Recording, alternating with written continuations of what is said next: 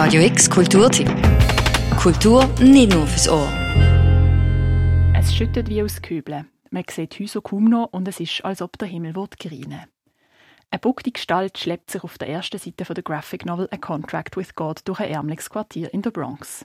Diese Bildergeschichte ist die erste, die als Graphic Novel verkauft worden ist und hat dazu beigetragen, dass das Genre überhaupt aufgekommen ist. Zum Eisner und seinem Lebenswerk gibt es letztem Samstag eine Ausstellung im Cartoon Museum zu Basel.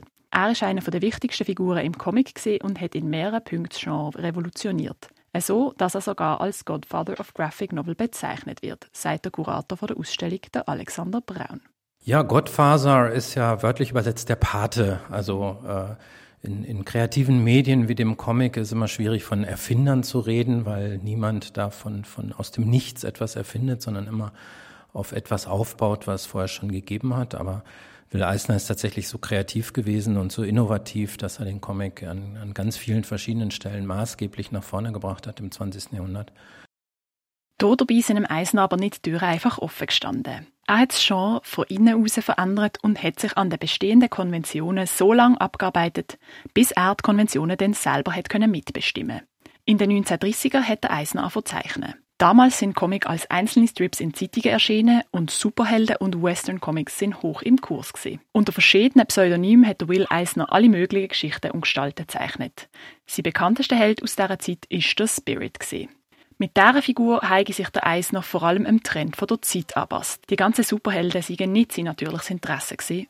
Das, was Will Eisner aber tatsächlich interessiert hat, ist eben das, was am Rande passierte. Also die Randfiguren, die ähm, Existenzen am Rande der Gesellschaft, die in, in sozialen Milieus lebten, die, die Will Eisner von seiner eigenen Kindheit vertraut waren, die Mietshauskasernen, äh, die sogenannten Tenements, ähm, Kleinkriminelle, Obdachlose, Kinder, also diese ganzen Charaktere, die sonst eben im Comic auch keine, keine äh, Hauptrolle spielen dürfen, die rückte er plötzlich in den in den Mittelpunkt und wenn immer es ging, rückte er eben seinen eigentlichen Helden, The Spirit, ähm, an die Seite. Das heißt, es gibt ganze Geschichten, wo es vielleicht ein einziges Panel ist, wo der Spirit mal durchs Bild huscht, damit er irgendwie mal in der Geschichte gewesen ist, aber das, das Interesse ging ganz woanders hin.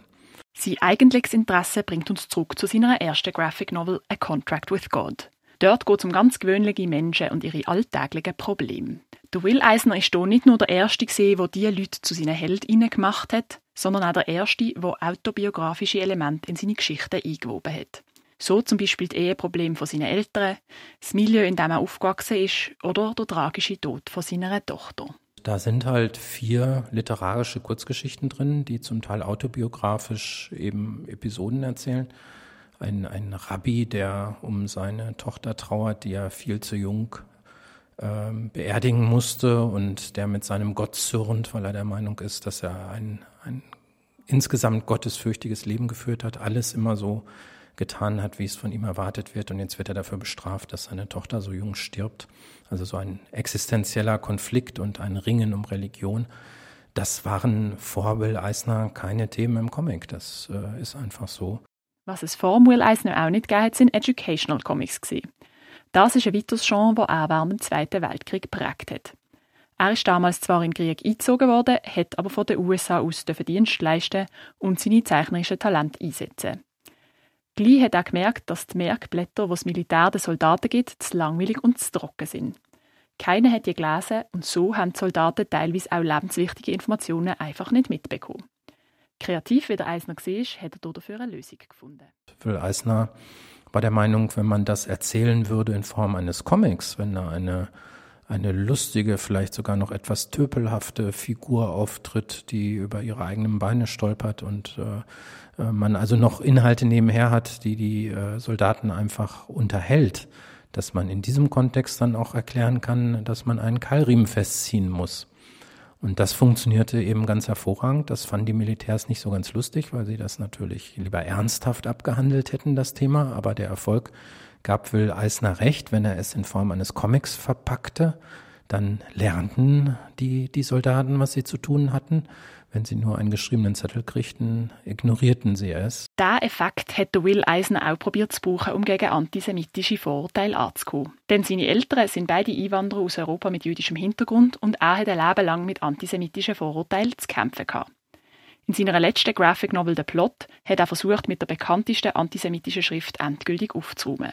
Die Schrift heißt Die Protokolle der Weisen von Zion und wird bis heute in vielen rechtsextremen antisemitischen Verschwörungstheorien zitiert, obwohl es nachweislich ein gefälschtes Dokument ist. Der Eisner hat nicht nur das Genre Educational Comics erfunden, sondern auch autobiografische und Alltagsthemen in Comic gebracht. Wie sich genau die Comics aus einzelnen Strips zu ganzen Romanen entwickeln haben können und wie der Will Eisner dort dazu beigetragen hat, das erfährst du in der Ausstellung im Cartoon Museum. Die Ausstellung Will Eisner Graphic Novel Godfather läuft seit dem letzten Samstag im Cartoon Museum Basel und geht noch bis Mitte Juni. Für Radio X, Lisa Garberson. Radio X Kulturtipp. Jeden Tag mehr. Kontrast.